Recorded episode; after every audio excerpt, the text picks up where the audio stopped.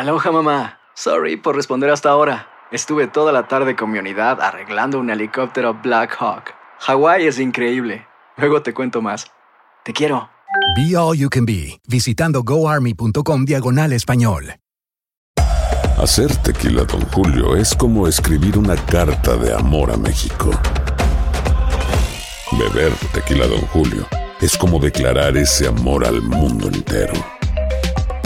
Don Julio es el tequila de lujo original, hecho con la misma pasión que recorre las raíces de nuestro país. Porque si no es por amor, ¿para qué? Consume responsablemente. Don Julio Tequila, 40% alcohol por volumen, 2020. Importado por Diageo Americas, New York, New York. Boost Mobile tiene una gran oferta para que aproveches tu reembolso de impuestos al máximo y te mantengas conectado. Al cambiarte a Boost, recibe un 50% de descuento en tu primer mes de datos ilimitados. O, con un plan ilimitado de 40 dólares, llévate un Samsung Galaxy A15 5G por $39.99. Obtén los mejores teléfonos en las redes 5G más grandes del país. Con Boost Mobile, cambiarse es fácil. Solo visita boostmobile.com. Boost Mobile, sin miedo al éxito. Para clientes nuevos y solamente en línea, requiere AroPay. 50% de descuento en el primer mes requiere un plan de 25 dólares al mes. Aplican otras restricciones. Visita boostmobile.com para detalles. Si no sabes que el Spicy McCrispy tiene Spicy Pepper Sauce en el pan de arriba y en el pan de abajo, ¿qué sabes tú de la vida? Para, pa, pa, pa. Vamos a darle los buenos días a nuestro compañero Mario Amaya, que está en Los Ángeles. Muy buenos días, Mario, ¿cómo vas? Muy buenos días, buenos días compañeros, ¿cómo están? ¿Eh?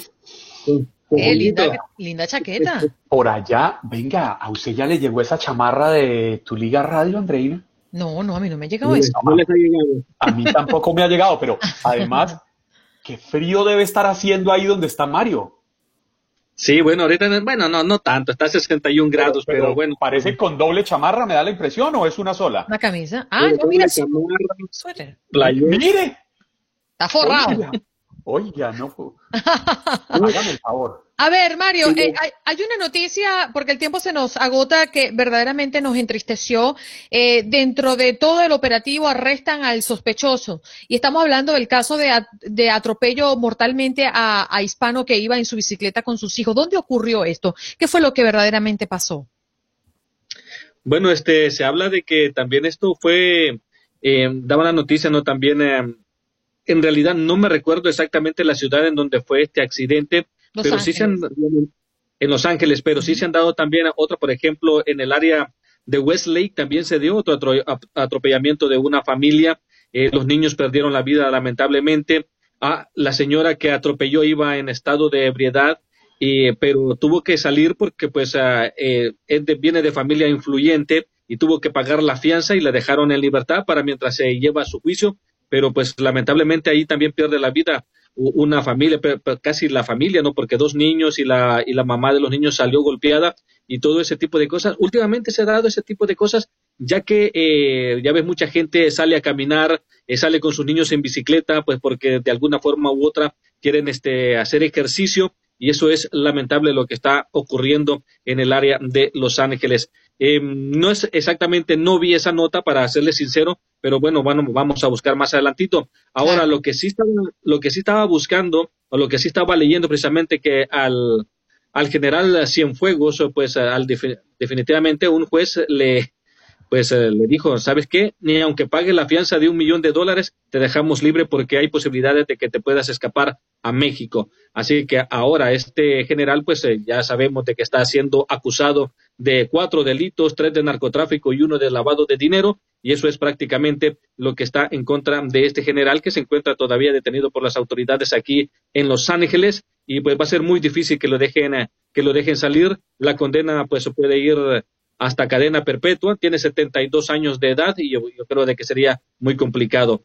En otra información, también este, organizaciones no lucrativas, eh, empezando lo que es este 30, viernes 30, eh, se estarán repartiendo lo que son cobijas para todos aquellos desamparados en el área de Los Ángeles, que se ha convertido en un verdadero problema para el alcalde Eric Garcetti, porque también en, mi- eh, en lo personal, en mis 30 años que tengo de estar viviendo aquí en el sur de California, esta es la primera vez en donde puedo ver desamparados eh, lamentable, ¿no? Que se han quedado sin vivienda por todas partes, en donde quiera que vayan. Y no importa la ciudad, Beverly Hills, Culver City, en ciudades importantes también se han llegado a ver eh, eh, personas desamparadas que se encuentran viviendo en las calles. Lo que estamos mencionando el día de ayer, que siete de cada diez estudiantes, pues lamentablemente están viviendo en sus automóviles o están viviendo en la calle. Y ese es un Mario.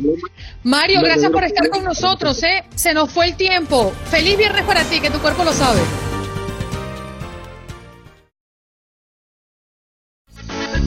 Sigues escuchando Buenos Días América.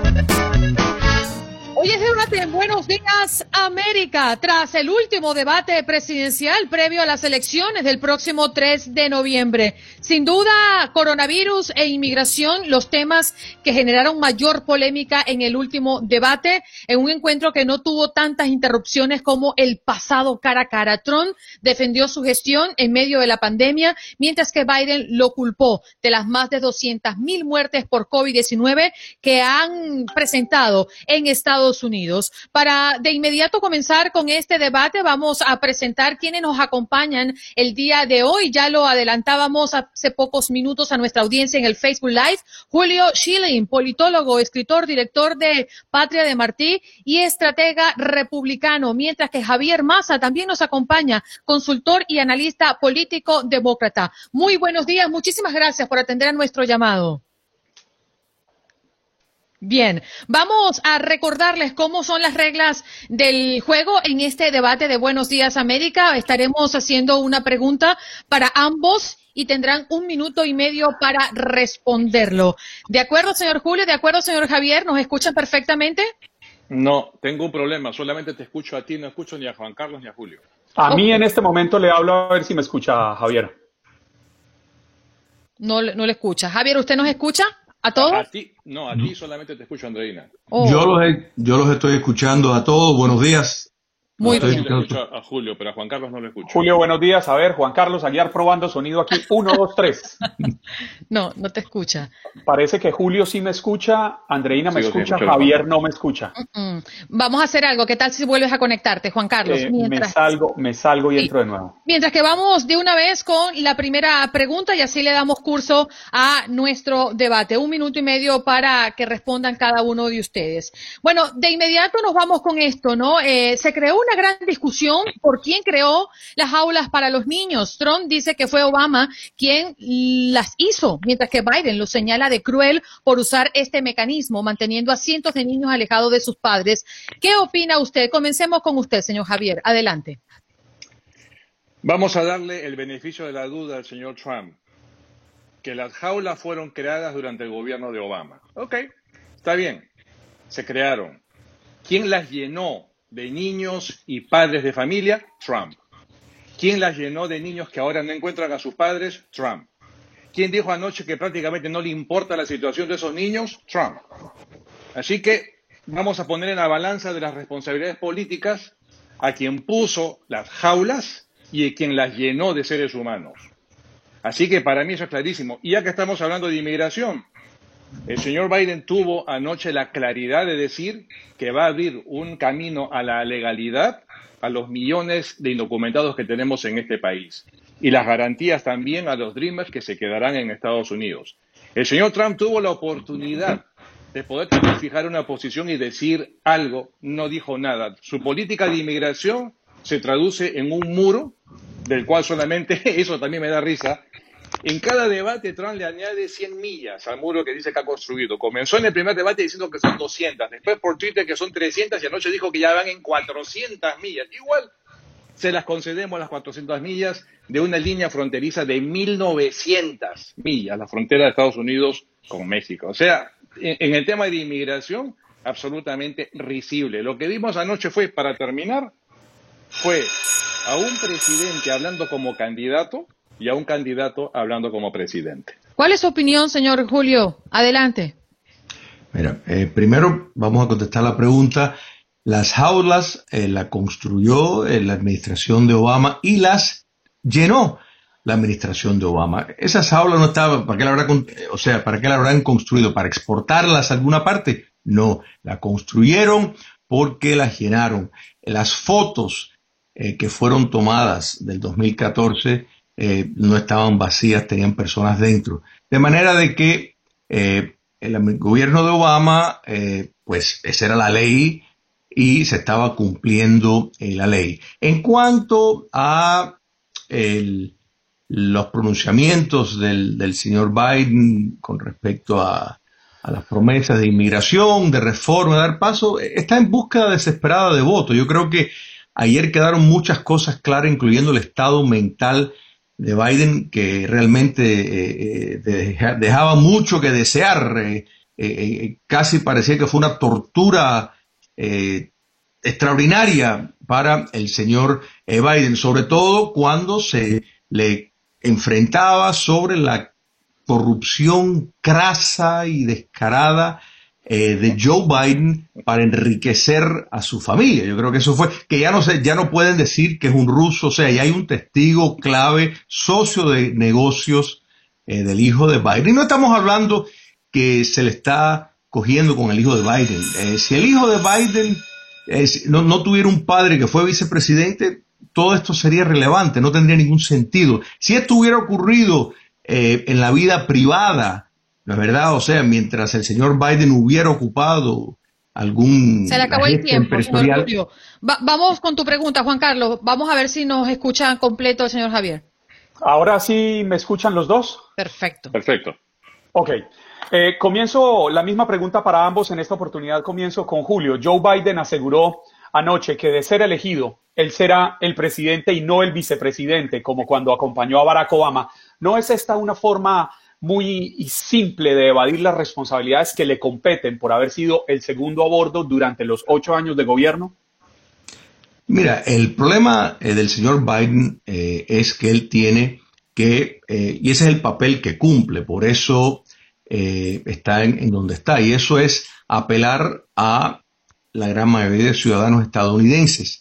Quiere decir que él tiene que dar la imagen de ser un moderado. El problema es que él realmente no es la figura que toma las decisiones. O sea, el Partido Demócrata está en manos de eh, la izquierda extrema.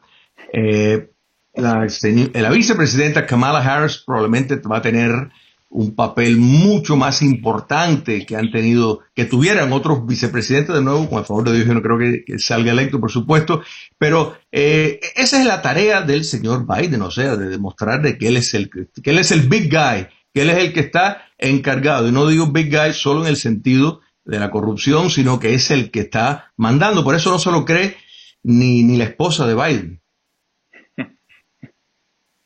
Ay, Dios mío. Esos son sus argumentos, mi querido Julio, ¿en serio? Volver otra vez a la yo sé que Yo sé que la corrupción, eh, eh, es que es difícil porque efectivamente el, si se aplica la ley probablemente iría preso. Entonces yo puedo entender, eh, Javier, que eso ustedes quisieran pretender, ¿no es verdad?, silenciar a ese testigo. El testigo los mató, ese es el problema. Ustedes estaban señor Julio, la oportunidad está del señor Javier, adelante. Le escuchamos la, escuela de Trump, ¿se han dado cuenta? Igualito, repitiendo, interrumpiendo el amigo Shirley. Oiga, no puedo dejar de mencionar algo que, dijo hace un rato, hablando de, este cuento ahora que quieren inventar, ¿no? La laptop, igual, la misma historia con Hillary Clinton, de hace cuatro años. Ahora es la laptop del hijo de Biden. Y hablando de la corrupción de los hijos de Biden, oiga, de quien menos uno puede tomar consejos de paternidad responsables de Donald Trump. Todos sus hijos están metidos en negocios que han hecho desde que entraron a la Casa Blanca, por y se han enriquecido haciendo negocios en la Casa Blanca. No hay cosa más inmoral y asquerosa que esa. Y están haciendo una historieta, porque eso es lo que es una historieta, sobre la presunta eh, computadora comprometedora del hijo de Biden. ¿sí? O sea, usted, además, en anterior intervención del tema de inmigración, evadió olímpicamente el tema, porque Trump no dijo nada de qué piensa hacer con inmigración más allá de las jaulas. Y eso de que Biden es poco menos que el caballo de Troya, ¿no? Para meter a la izquierda radical. El señor Biden es el candidato mi querido amigo Julio. No es Bernie Sanders, no es Ocasio Cortés, que son quienes representan el señor Biden es un hombre de centro, bien claro está, y en sus propuestas está clarísimo. Ayer con el tema, por ejemplo, de los seguros de salud, del, del programa de, salud, fue clarísimo, dijo, yo voy a respetar quienes quieren mantener sus seguros médicos privados, los van a poder seguir manteniendo.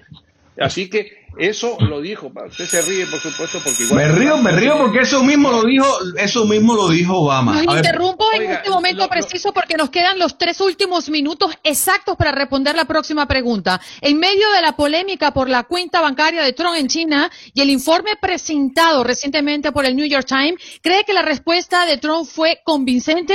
Biden le pide que publique sus declaraciones o que deje de hablar de corrupción. Le doy la palabra, señor Javier Maza.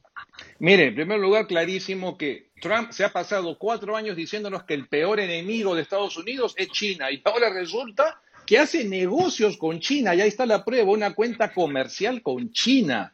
Y simplemente, correcto, venimos escuchando que el IRS le está haciendo una auditoría desde hace cuatro años. O sea, es, yo creo, todo un récord en la historia, nunca antes conocido que una auditoría tome más de cuatro años. Ese cuento solamente se lo creen los tontos, sinceramente. Y Trump cree que todos son tontos como sus seguidores. O sea, prueba una vez más la absoluta incapacidad moral de Trump que no querido mostrar sus declaraciones de impuestos, primero porque tiene negocios con los países enemigos de Estados Unidos y segundo porque declara pérdida sobre pérdida y realmente eso es lo que es un loser, un gran perdedor y por eso es que paga 750 dólares de impuestos. Es la única manera. Pregúntale a cualquier técnico en temas tributarios. Tú pagas 750 dólares siendo un multimillonario, solamente se acumulan pérdidas multimillonarias y eso es lo que no quiere que se sepa, porque es un verdadero loser.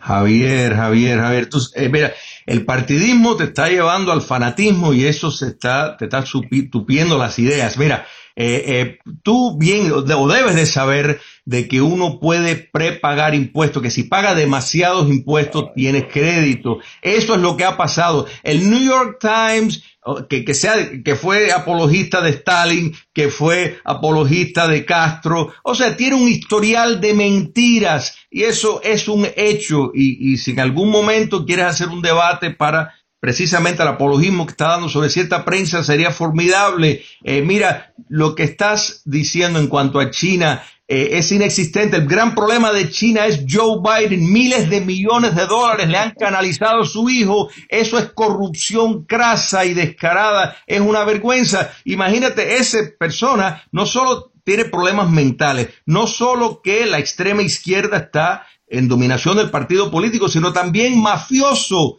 O sea, el big guy eh, con las computadoras, sí, y la analogía con eh, los Clinton, efectivamente, otros corruptos, crasos, eso es un hecho. Entonces, ¿qué vas a decir? ¿Vas a negar que la información del testigo clave socio, o sea, que ese individuo no existe. Él es el que recibió toda esa correspondencia, o sea, eh, hay evidencia de sobra de que esa computadora es era de Hunter Biden y que todo eso existió. Pero ¿cómo tú puedes explicar que Hunter Biden, con todas las deficiencias que tiene, le van a dar contratos de miles de millones de dólares, empresa de energía extranjeras de la cual su padre tiene un vínculo directo? Por favor, yo, entiendo, yo entiendo que tiene que defender eh, Estamos al borde, señor Chile. Discúlpeme la interrupción. Nos quedan segundos para despedir este bloque, pero vamos a continuar este debate en la próxima parte con muchas más preguntas para nuestros invitados el día de hoy. Javier Maza, consultor y analista político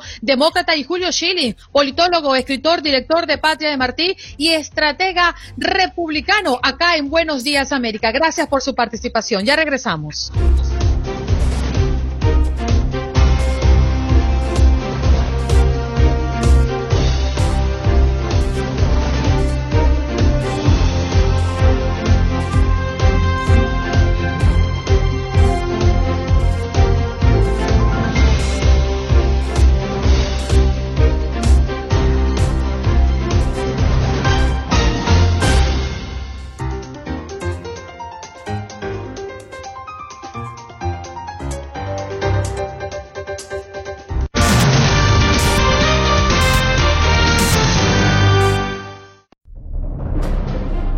Es una voz. Una voz es poder. Una voz que no habla no se puede escuchar. Si defiendes algo, alza tu voz. Un poder no compartido no es democracia. Lo que te importa a ti debe importarle a todos. Reclama tu poder. Reclama tu poder. Una voz no contada no puede hacer cambio. Para que América comparta tus valores. Usa tu voto, tu voz, tu poder, tu voto. Los mejores podcasts de tu DN los puedes escuchar en Euforia. Escucha Zona de 3. Zona de 3 de la NBA. Zona Roja, Zona Roja de NFL. Desde el Diamante. Desde el Diamante. Con toda la información de MLB. Y no te puedes perder Fútbol de las Estrellas. Fútbol de las Estrellas. Y lo mejor del fútbol internacional. Escúchalos en Euforia. Y vive la pasión del deporte en tu DN Radio. Vivimos tu pasión. ¿Cuáles fueron los equipos sorpresas y también decepciones en esta postemporada del béisbol de las grandes ligas ya a las puertas de la Serie Mundial? Para los Yankees el pasar este trago, pues ya más de 10 años de no conseguir ni siquiera una visita, ya no digamos un título, ni siquiera una visita a la Serie Mundial. Si bien lo dice Luis primeramente con la prensa neoyorquina, es muy tajante, es muy directa, es muy estricta. Lo comentamos en el nuevo episodio del podcast Desde el Diamante. Daniel Schwarzman, Toño de Valdés y un servidor Luis Quiñones. Disponible en Spotify, Apple Podcast, Google Podcast, Euforia y TuneIn. Bienvenido a AutoZone, donde siempre encuentras ayuda. ¿Tu auto no arranca? No te preocupes. Empecemos con probar tu batería gratis. Puede que solo necesites una recarga y también te ayudamos con eso. Si necesitas reemplazarla, estás en el lugar correcto porque tenemos opciones desde $79.99. En el destino número uno para baterías, tenemos la solución. Basado en datos del Entity Group Incorporated, Carger Track 12 meses finalizando en diciembre del 2019. Este domingo no te pierdas toda la actividad del fútbol por tu DN Radio. Iniciamos con fútbol americano y todo lo que sucede en los emparrillados en zona roja. Después nos vamos al soccer con Domingo Futbolero, seguido de fútbol de las estrellas y cerramos con recortando la jornada. No te despegues de esta tarde llena de fútbol. Este domingo a partir de las 6 de la tarde este 5 Centro 3 Pacífico. Tu DN Radio, vivimos tu pasión. Este sábado te llevamos todo el fútbol de la Liga MX. Sintoniza la triple cartelera de Guardianes 2020. Los Gallos del Querétaro reciben a los Rayos del Necaxa. Después, Tigres en contra de Bravos de Juárez. Y cerramos el día con el América contra los Zorros del Atlas. Vive la pasión del soccer. Este sábado, a partir de las 6 de la tarde, este 5 Centro 3 Pacífico. Vivimos tu pasión. Más para las fiestas en los Power Penny Days de JCPenney. Con selección de toallas JCPenney Home a 7 dólares y selección de suéteres St. John's Bay para ella o franela para él a 15 dólares. Y ahorra 25% extra con tu cupón. O encuentra selección de joyería con diamante de un décimo de quilate a 19 dólares. ¿No tienes tiempo? Compra en línea y lo entregamos a tu auto. JCPenney. Ofertas válidas del 22 al 25 de octubre. Aplican condiciones y exclusiones. Oferta de joyería se excluye del cupón. Detalles en la tienda o jcp.com. Sintoniza Contacto Deportivo este viernes porque tenemos una previa de todo lo que acontecerá el fin de semana. Se juega la jornada 15 del Guardianes 2020. Puebla contra León será sin público. Chivas recibe a Cruz Azul en búsqueda de mejorar su posición en la tabla. Se disputa el juego 3 de la Serie Mundial que va empatada a 1. Ya se corre la vuelta a España que espera el clásico Real Madrid-Barcelona esta fecha. Te esperamos a las 2 del Este, 1 del Centro y 11 del Pacífico. Lo tuviste en exclusiva. El problema es que cuando los técnicos no trabajamos específicamente más en el jugador, que creemos ya lo que tiene el jugador suficiente. Por ejemplo, un Diego Laine tenía que aprender todavía, yo lo empecé a poner, él tenía que aprender de leer mejor el partido. No te pierdas la segunda parte de la entrevista con Ricardo Antonio Lavolpe en Copa Univisión. Este sábado por tu DN Radio, 10 de la mañana este, 9 Centro, 7 Pacífico. Escuchas Buenos Días América, aquí en tu DN Radio.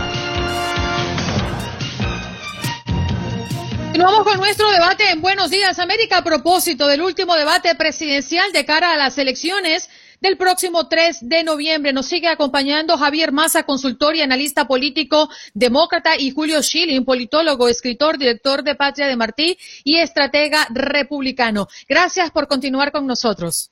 Un placer. Bien, adelante, Juan Carlos. Sí, eh, comienzo preguntándole a Javier, eh, y la misma pregunta para ambos. El presidente Donald Trump anoche aseguró ser la persona menos racista. ¿No es esto una amplia contradicción frente a las palabras y la actuación que ha tenido desde que comenzó su campaña hace cuatro años, un poco más de cuatro años?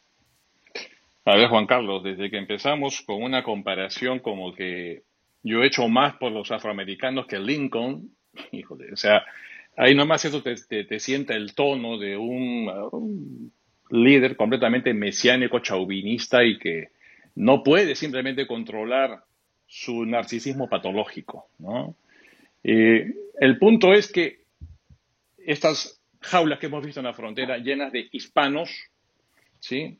Eh, esas expresiones de que de México solamente nos llegan narcotraficantes, delincuentes y violadores, eh, el haber hecho comentarios sobre Ocasio Cortés diciéndole que regrese a su país porque como es morenita, no puede ser americana, es decir, y el además, y para mí lo más concluyente de todo, Juan Carlos, que Trump en estos cuatro años, habiéndose preguntado 500 veces por qué no condena a los grupos de la supremacía blanca y no lo ha hecho, es para mí la ausencia de ese rechazo la afirmación más clara de su postura prorracista.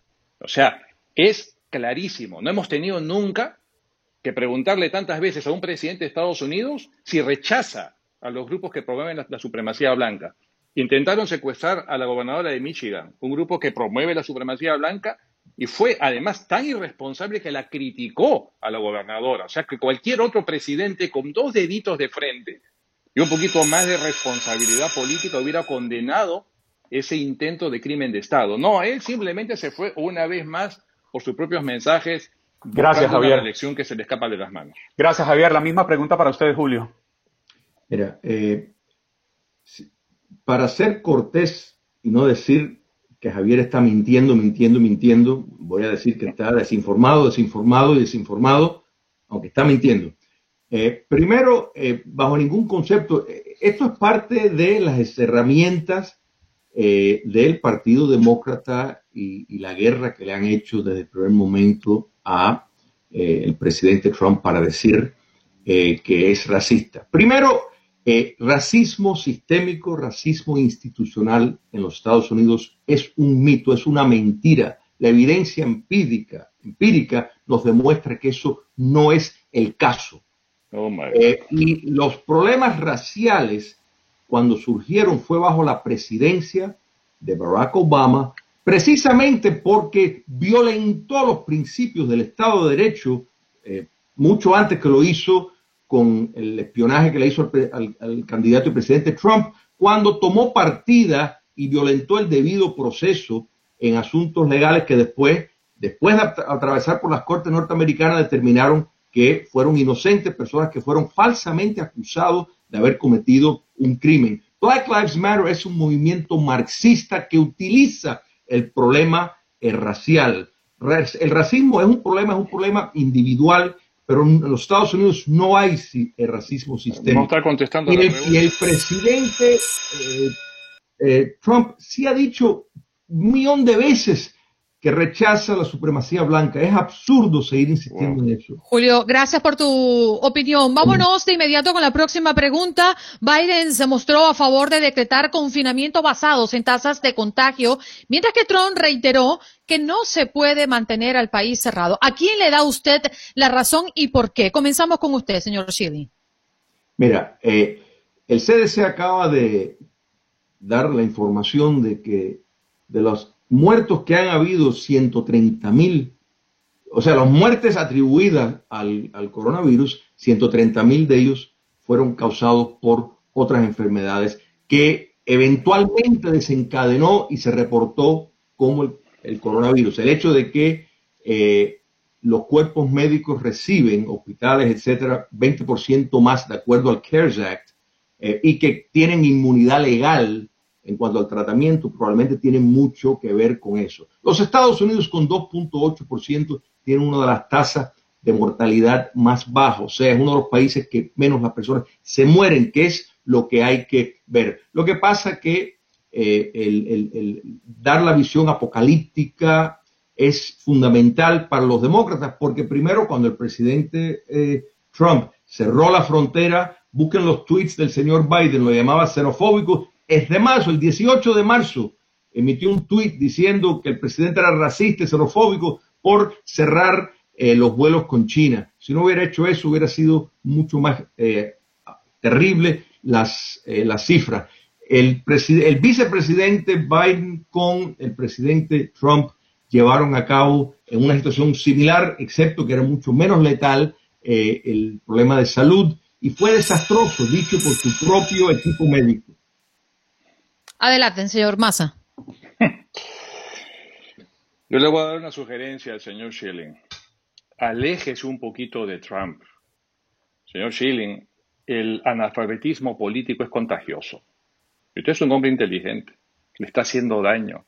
Por osmosis. Está usted dejándose contaminar. Javier, tú debes saber mucho de analfabetismo político.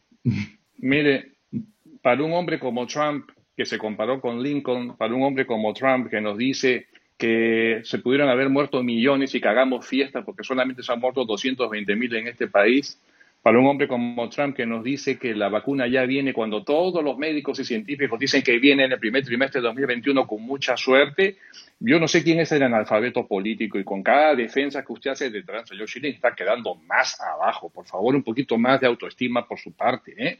En serio. Está bien que usted quiera defender a Trump, pero defiéndase usted mismo primero. Es decir, e, e, el argumento es completamente deleznable. Nosotros lo que hemos visto ayer simplemente lo que dijo Biden. Yo voy a gobernar con la ciencia de mi lado, no con la ciencia ficción. Y eso es. Y dijo, yo voy a parar esta pandemia porque para mí no interesan demócratas o republicanos, interesan que todos somos norteamericanos. Y ese mensaje es un mensaje de estadista, algo que está muy fuera del alcance de Trump, evidentemente, porque Trump de estadista nunca tuvo ni tendrá nada absolutamente. Ahora, yo en este momento de este debate le quiero hacer solamente una pregunta señor Schilling, pero bien simple, señor Schilling, a ver si usted me la contesta con un sí o con un no, nada más. ¿El señor Donald Trump es un inmoral, sí o no? Bien, la, siguiente pregunta, Juan Carlos. Eh, Julio, comienzo con usted y luego sigo con, con Jorge, eh, con Javier, perdón, la misma pregunta. Anoche vimos por Univisión un un, debate que termina con un ejercicio bastante interesante. Invitaron a 17 electores todavía indecisos.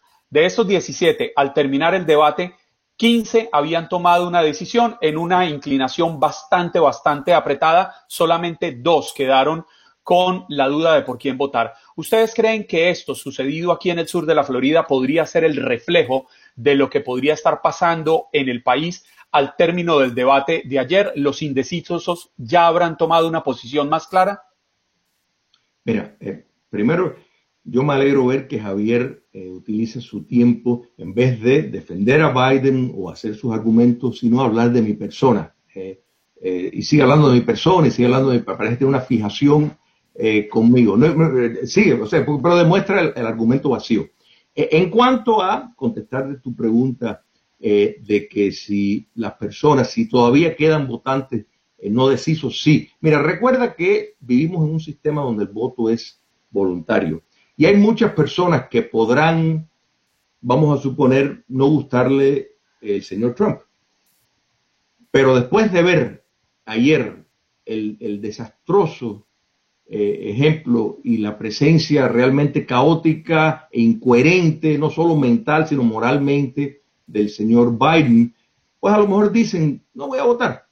Que eso es en efecto un voto para el señor Trump. O sea, yo sí creo que los debates eh, tienen relevancia, eh, sobre todo el de ayer porque fue la primera vez. La prensa no está haciendo su trabajo. La prensa ya ha tomado partidas hace mucho tiempo. Entonces, pues, igual que los, eh, los gigantes tecnológicos, entonces hay una campaña volcada para sacar a, Trump del poder. Y entonces, pues, esto fue una oportunidad eh, para el presidente Trump de ejercer periodismo y hacerle preguntas que no le estaban haciendo, de enfrentar de esa manera. Así que yo sí creo que son muy importantes. Javier, por favor. Eh, no sé qué vuelve conmigo, vuelve conmigo. Sinceramente, no sé qué debate ve usted, señor Schilling. Yo vi el debate de, Donald Trump y de Joe Biden. Javier, siempre dices lo mismo. Usa nuevo, usa nuevo lenguaje. A ver, a ver. Usa algo nuevo. Julio, disculpe, estamos en el turno de Javier, por favor. No, no, no. Ese Adelante, es el recurso típico, es el recurso típico de los fanáticos de Trump interrumpir porque no les queda otra. Además que evadió la pregunta que dice, le pregunté si considera que Trump es un hombre inmoral y no le respondió la pregunta. No se preocupe. Bueno, pero tú no, eres, tú, no eres el presentador. se la, se la dejo caer, Julio, porque no le conviene responder a la pregunta, yo lo sé. Entonces, si la pregunta me la hacen los, los eh, presentadores con mucho gusto, pero tú no, tú no eres, tú no eres, yo sé que tú quisieras ser entonces, invitado, los, invitados, los invitados, recordemos que es pregunta-respuesta, Javier, por favor. Sí, pero es que es importante. A ver, no. Yo sí les quiero poner la pregunta a ustedes, a ti, Juan Carlos y a ti, Andreina, que le pregunten al señor Chine si consideran que Trump es un inmoral, sí o no.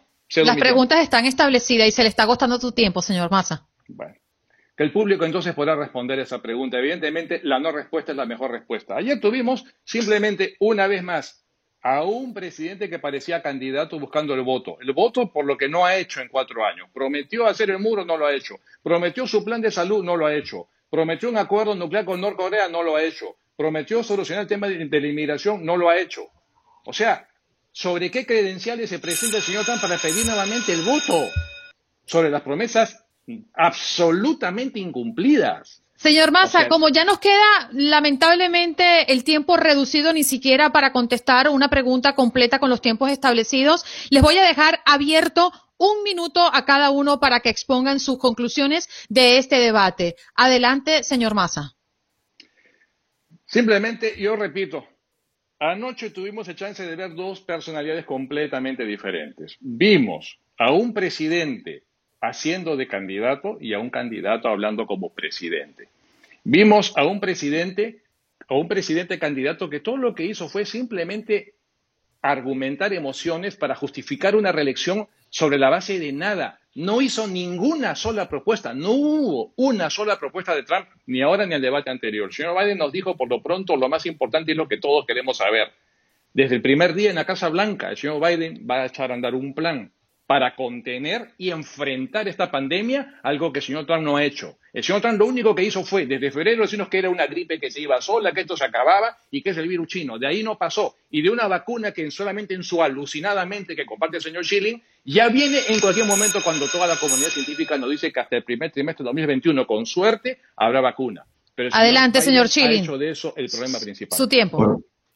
un placer, Andreina y Juan Carlos, estar con ustedes. Eh, eh, Mira, el presidente Trump nos ha dado eh, la mejor economía en la historia de los Estados Unidos, sobre todo para la clase obrera, de la cual se han beneficiado como nunca eh, negros estadounidenses e hispanos. El nivel, no solo la tasa de desempleo más baja, sino el, en cuanto al ingreso más alto. En cuanto al medio ambiente, ha hecho dos veces el trabajo de limpiar el agua potable. Eh, hizo en cuatro años lo que le tomó a la administración eh, Obama hacerlo en ocho pero no ha prometido aniquiló, aniquiló a ISIS, algo que Obama dijo que era imposible hacer, que había que convivir con ellos. Rusia no ha invadido ningún país como lo hizo bajo el reloj de eh, Obama eh, Biden. El presidente Trump ama su país, ama los valores judeo-cristianos y respeta la democracia estadounidense. Nos queda apenas segundos para despedir este debate y este corte del programa. Agradecemos enormemente a Javier Massa, consultor y analista político demócrata, y al señor Julio Schilling, politólogo, escritor, director de Patria de Martí y estratega republicano, por acompañarnos en este debate de Buenos Días América, a tan solo 11 días de las elecciones, el próximo 3 de noviembre.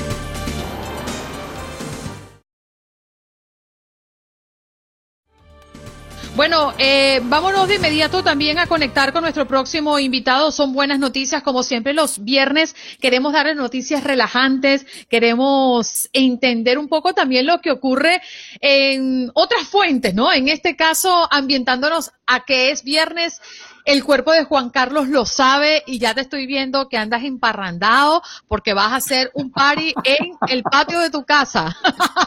¿Qué destapo, destapo, destapo la primera botella de agua con con limón será, mire, tomando agua con limón. Sí, Hoy es viernes. Definitivamente. Bueno, vámonos, vámonos. Ya está preparado, listo, conectado aquí en nuestra transmisión de Facebook Live también acompañándonos el día de hoy. Es que tenemos mucho que celebrar. Celebramos que nuestra gente sea definitivamente exitosa y que sea reconocido, nominado como mejor nuevo artista en los Latin Flamming 2020. Miki Bahía, buenos días. ¿Cómo estás? ¿Cómo te sientes? Buenos días, buenos días, Adriana, ¿cómo estás?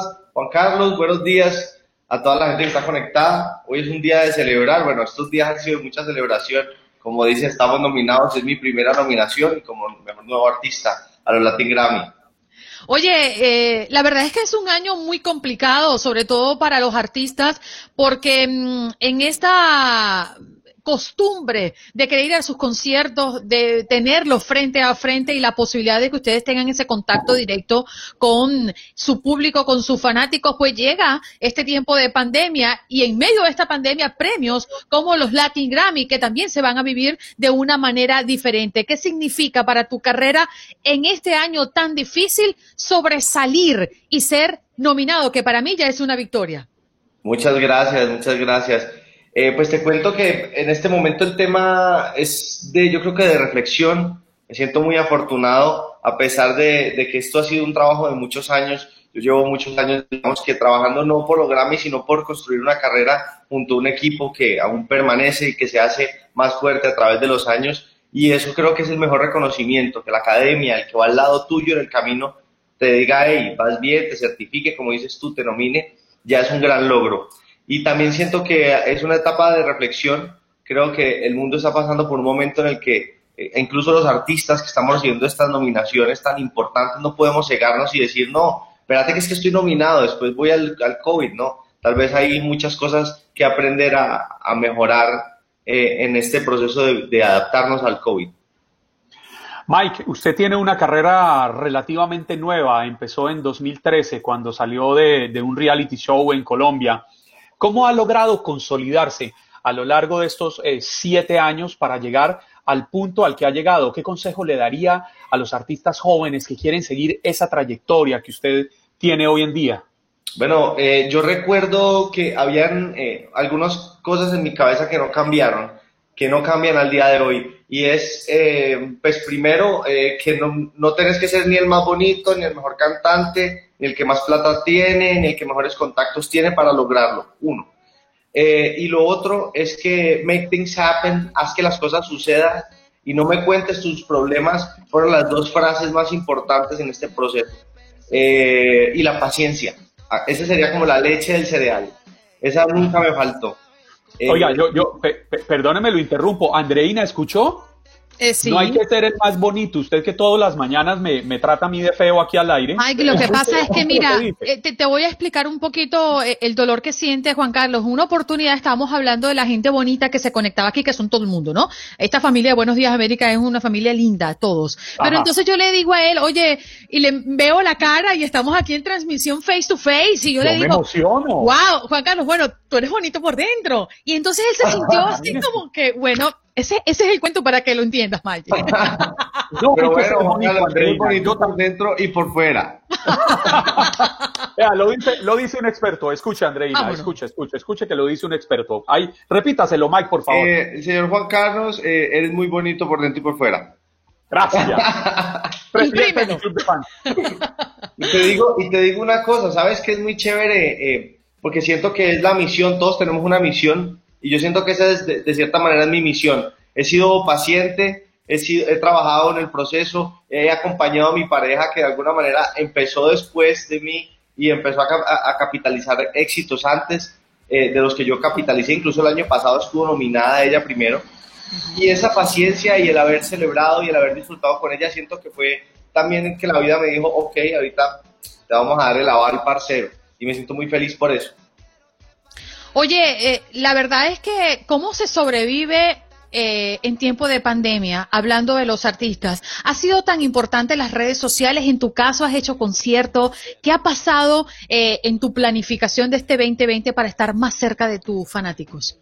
Bueno, ha sido una evolución constante porque, pues, por lo menos aquí en Colombia, eh, hemos tenido, las restricciones han ido acorde al desarrollo de la pandemia. Entonces, por un lado, de pronto, eh, la parte de los conciertos ha sido la más difícil, porque incluso aquí en Colombia hicimos un concierto donde se podía, era solo virtual y después se volvió híbrido porque la pandemia soltó unas restricciones por el tiempo que ya llevábamos encerrados y ya se podía ir en carro, pero entonces tenías el carro y arriba tu tarima, que era como tu, tu palco, y al lado un baño y al otro lado las escaleras para subir. Entonces no había contacto con nadie y eso fue muy chévere, eso pasó hace más o menos un mes. Eh, y pues digamos a través de las redes sociales, con herramientas como TikTok, haciendo cosas diferentes para que pues digamos que esa comunicación eh, tuviera dinámica. y siento que han mejorado. Digamos que las redes sociales han crecido un poco últimamente. Óigame, Mike, y yo me imagino que ustedes, al igual que los deportistas, la falta que les hace el grito del público, la fanaticada, el contacto personal, eh, tiene que ser impresionante. La banda. Yo tengo, yo soy fanático como de los carros clásicos, de las guitarras eléctricas y de las bandas. Y mi banda no solo son mis amigos, mis compañeros de trabajo, sino que es gente que admiro un montón y que cuando tocan yo soy como, "No". ellos montan un tema nuevo mío de Gracie y yo solo quiero ir a escucharlo. Soy muy fanático de mi banda y los extraño un montón y esa mezcla cuando yo veo la reacción del público, cuando ve el equipo que somos de fútbol, porque todos somos claves, el técnico, el de las luces, todos son muy comprometidos. Entonces cuando vos ves esa reacción, esa magia y vos estás en la mitad como el queso del sándwich, vos ves eso y te derretís como el queso.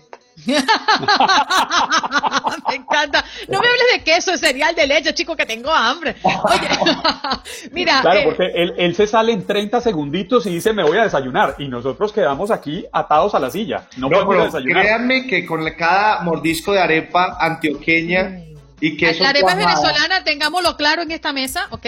No, no, no. A ver, a ver, a pero ver. por eso dije arepa antioqueña, porque esta tiene, esta es ya de origen de Antioquia. Mike, yo lo invito a que no caiga en Oh, la bendito. tentación de Andreina Gandica. Ella es feliz diciéndole a todo el mundo aquella mentira tan internacionalizada por los venezolanos No es mentira. de que la arepa es venezolana. No, ¿Sabes qué me los pasa? venezolanos lo que hicieron fue rellenarla. Y Bueno, es maravillosa la arepa rellena. yo, me, yo, en- yo viví tres años en Isla de Margarita. En ¡Oh, mi isla querida! Por la mar. hay una cosa negro y se la voy a dar a ella. Nosotros tenemos una mantequilla muy rica, pero ellos tienen una mantequilla que yo no sé cómo la hacen. La nata, la blanca.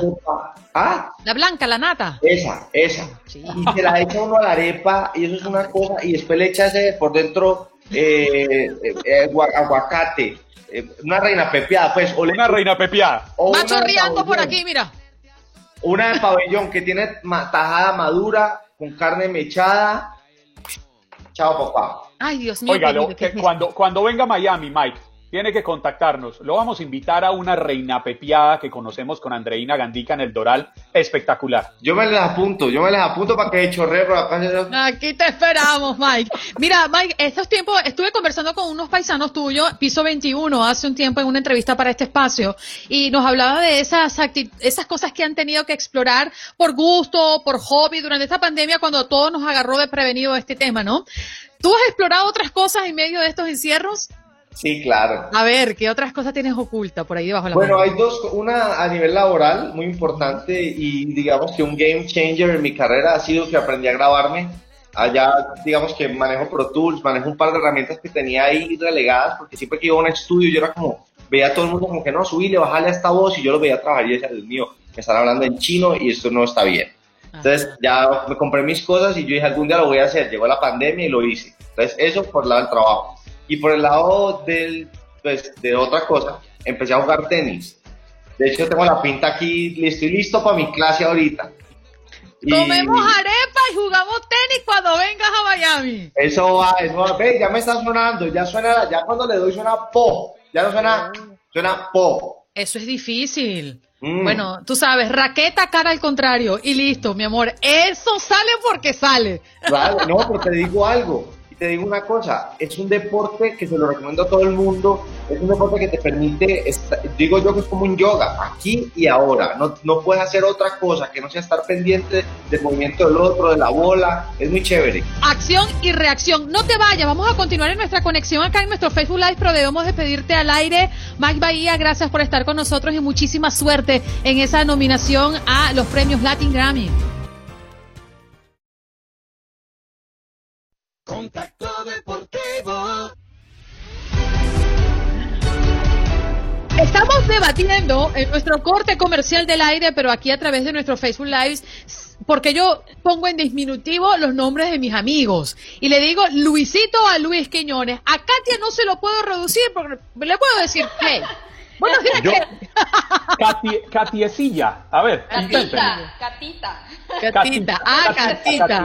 Muy bien. Yo, yo aclaro algo, el día que hago el café en la oficina, en la redacción de TUDN Radio, ese día me tomo la libertad de cuando llega Katia decirle, Catita, ya está el café. Ese día me lo permite. Toma chango tu banana, Juan Carlos. ¿Cómo hace el café, Luis? Katia. Este muchacho que dé gracias que está lejos.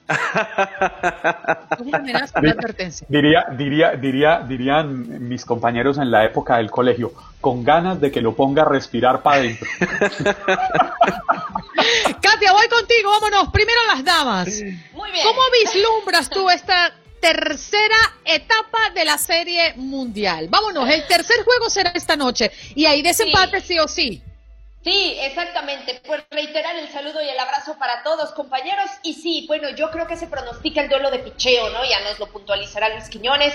Pero yo creo que finalmente el tema de Walker Buehler y también de Charlie Morton, pues estará a la orden del día. Y yo creo que será un duelo clave en las aspiraciones de lo que venga a posteriori. ¿Por qué? Porque tengo entendido que también para el juego 4, por los Dodgers, el mexicano Julio Urias está designado, ¿no? Como eh, abridor, que se une, por cierto, a la selectísima y cortísima lista de pitchers abridores mexicanos, como lo que fue Fernando Valenzuela y Urquidi en su momento, ¿no? Y se me escapa por ahí algún otro mexicano que haya hecho esto. Pero de cualquier manera, me parece a mí que el juego de hoy, por supuesto, el tercero, pues es esto que vendrá con el duelo de picheo, posteriormente pensando en lo que pueda venir en el cuarto.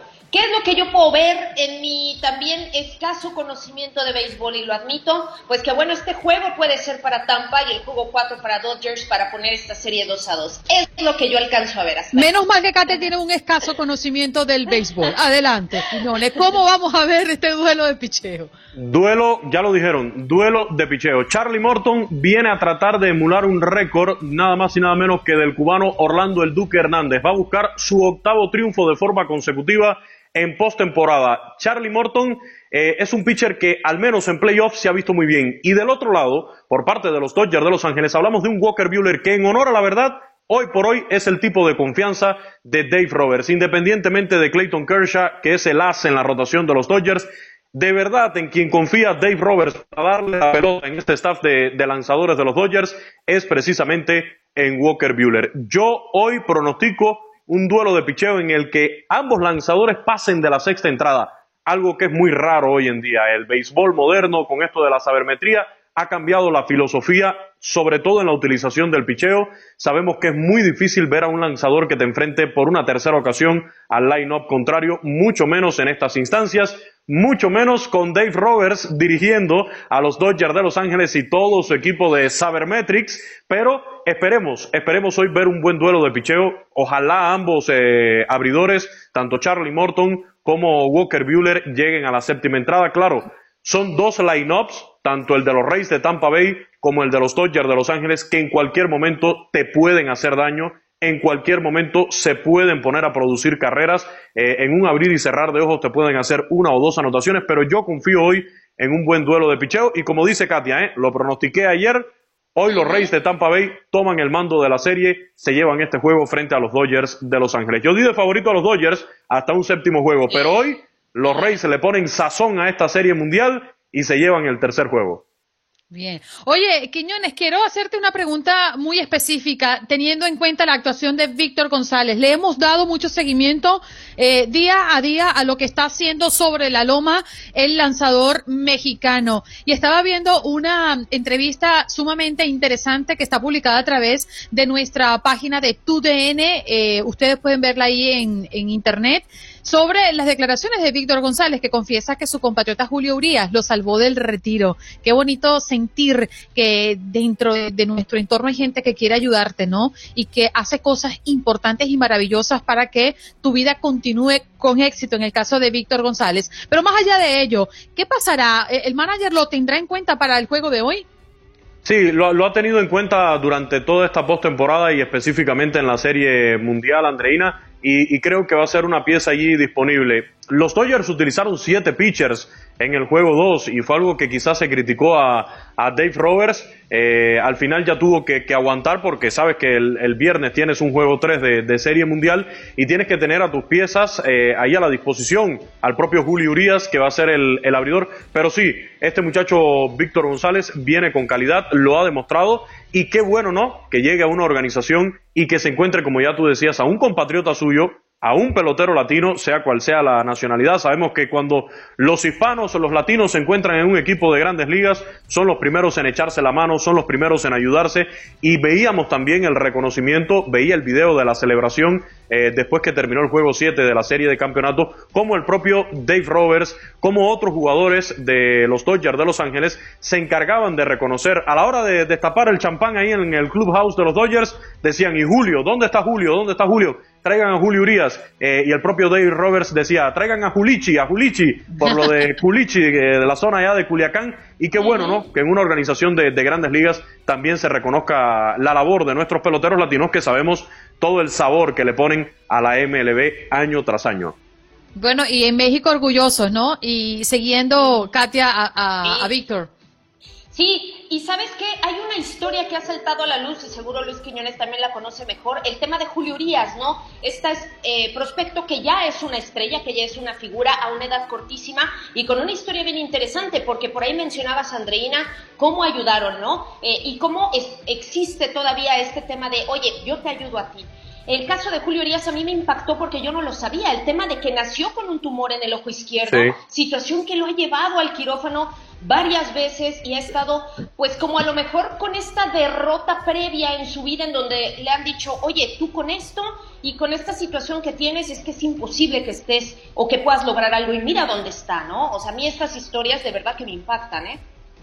Son Vamos a ejemplos de vida. Ajá, sí, sí, adelante, disculpa, Quiñones. Sí, son, son ejemplos de, de superación de vida y, y ya saberte en el máximo nivel, en la cumbre de lo que haces, en este caso jugar el béisbol, no hay nada más alto que, que una serie mundial dentro de las grandes ligas y saber que, que tienes la gran oportunidad de, de hacerlo bien. Creo que... eh, ah, por cierto, eh, Dave Roberts eh, tuvo la delicadeza, la gentileza de a la hora de darle a conocer a Julio Urias que va a ser el abridor del juego de mañana sábado, no hacerlo él personalmente. Dave Roberts le dijo al coach de picheo, tú que eres el que estás al lado de él todo el tiempo, ve por favor, dile a Julio que va a abrir el juego 4 el próximo sábado. Son de esos detalles también.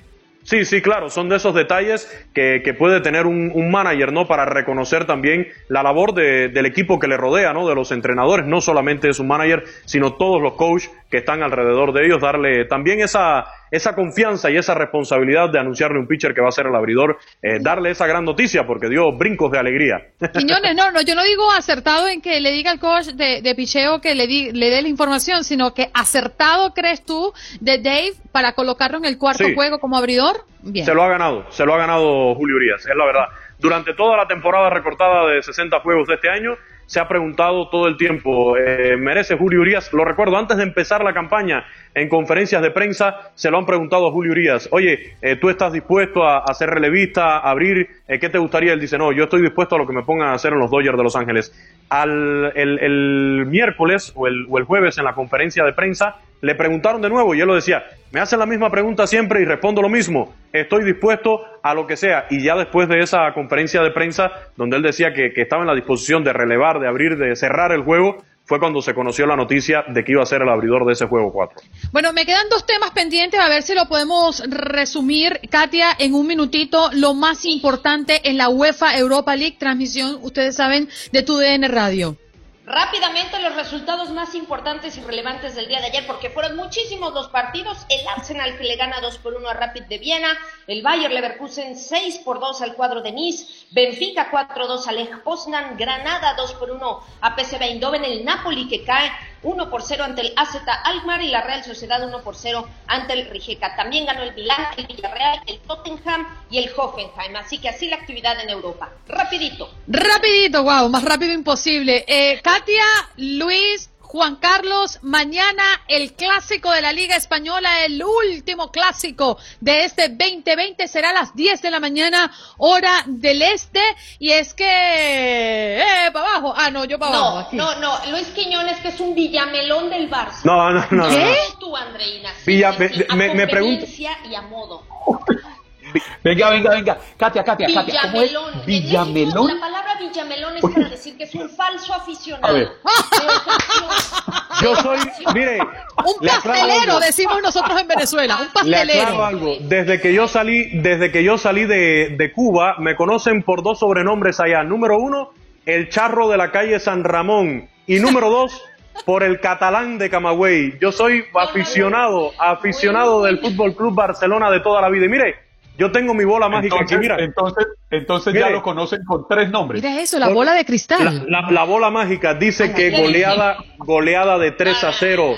¿Qué Dos dice tu goles de bola? Lionel Messi. Goleada de 3 a 0 Láncese, con dos láncese. goles de Lionel ¿Por Messi. no? Aquí está. ¿Por qué no se lanzan con una apuesta allí? A ver. De una vez, Catita. No, es Yo- que no, no. Los ¿Tiene miedo? No, no. ¿Tiene no miedo? puedo con ello, no puedo. Tiene miedo No, de la Katia, dejen apuesta. hablar a Katia, por favor, que no la dejan hablar. Katia, adelante, de tu última Mire. palabra. Gracias, Andreina. Objetivamente, sí me parece a mí que el Barcelona parte con toda la el favoritismo para este clásico, esa es la realidad y llega en un mucho mejor estado de forma, pero de ahí a apostar con Villamelones del Barcelona, no Luis Quiñones. Tú sabes cuánto te estimo, pero no. Tiene Lo que miedo, pasa es que está dolida. Acuérdate que el Real Madrid comenzó con muy mal pie en la Liga de Campeones. Sí, sí. Tiene, sí. tiene miedo, pero ya le dije, mire, 3 a 0, dos goles de Lionel Messi. Ya no digo más. Ok, Katia, ¿tú cómo terminarás este clásico?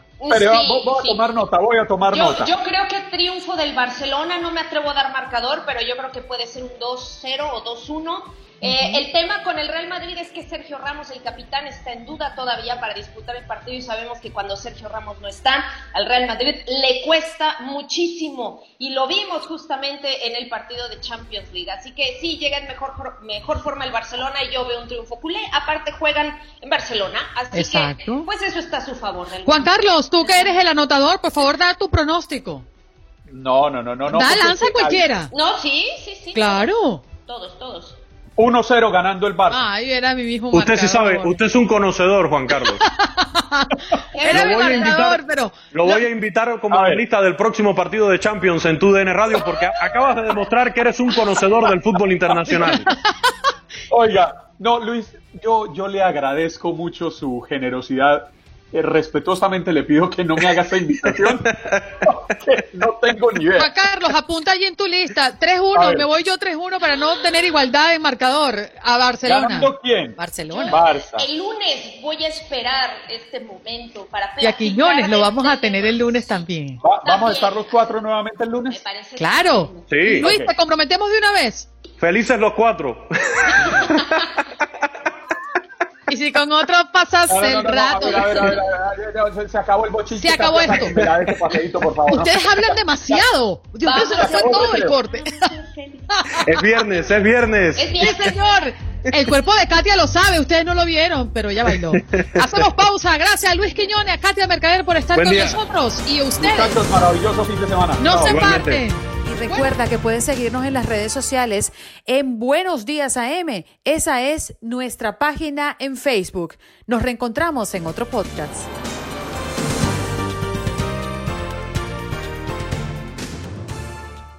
Boost Mobile tiene una gran oferta para que aproveches tu reembolso de impuestos al máximo y te mantengas conectado. Al cambiarte a Boost, recibe un 50% de descuento en tu primer mes de datos ilimitados. O, con un plan ilimitado de 40 dólares, llévate un Samsung Galaxy A15 5G por $39.99. Obtén los mejores teléfonos en las redes 5G más grandes del país. Con Boost Mobile, cambiarse es fácil. Solo visita boostmobile.com. Boost Mobile, sin miedo al éxito. Para clientes nuevos y solamente en línea, requiere AroPay. 50% de descuento en el primer mes requiere un plan de 25 dólares al mes. Aplican otras restricciones. Visita boostmobile.com para detalles. Aloha mamá. Sorry por responder hasta ahora. Estuve toda la tarde con mi unidad arreglando un helicóptero Black Hawk. Hawái es increíble. Luego te cuento más. Te quiero. Be All You Can Be, visitando goarmy.com diagonal español. Si no sabes que el Spicy McCrispy tiene Spicy Pepper Sauce en el pan de arriba y en el pan de abajo, ¿qué sabes tú de la vida? Para, pa, pa, pa. El verano llega con nuevos sabores a The Home Depot. Encuentra ahorros en asadores, como el Next Grill con cuatro quemadores de gas propano ahora en compra especial, a solo 199 dólares. Para hacer comidas de todos los sabores y cumplir con todos los antojos. Desde una clásica carne asada, con elotes y cebollita, hasta jalapeño poppers, para darle un toque picante a la reunión. Prueba nuevos platillos y sabores este verano. Con ahorros en asadores de The Home Depot. Haces más, logras más.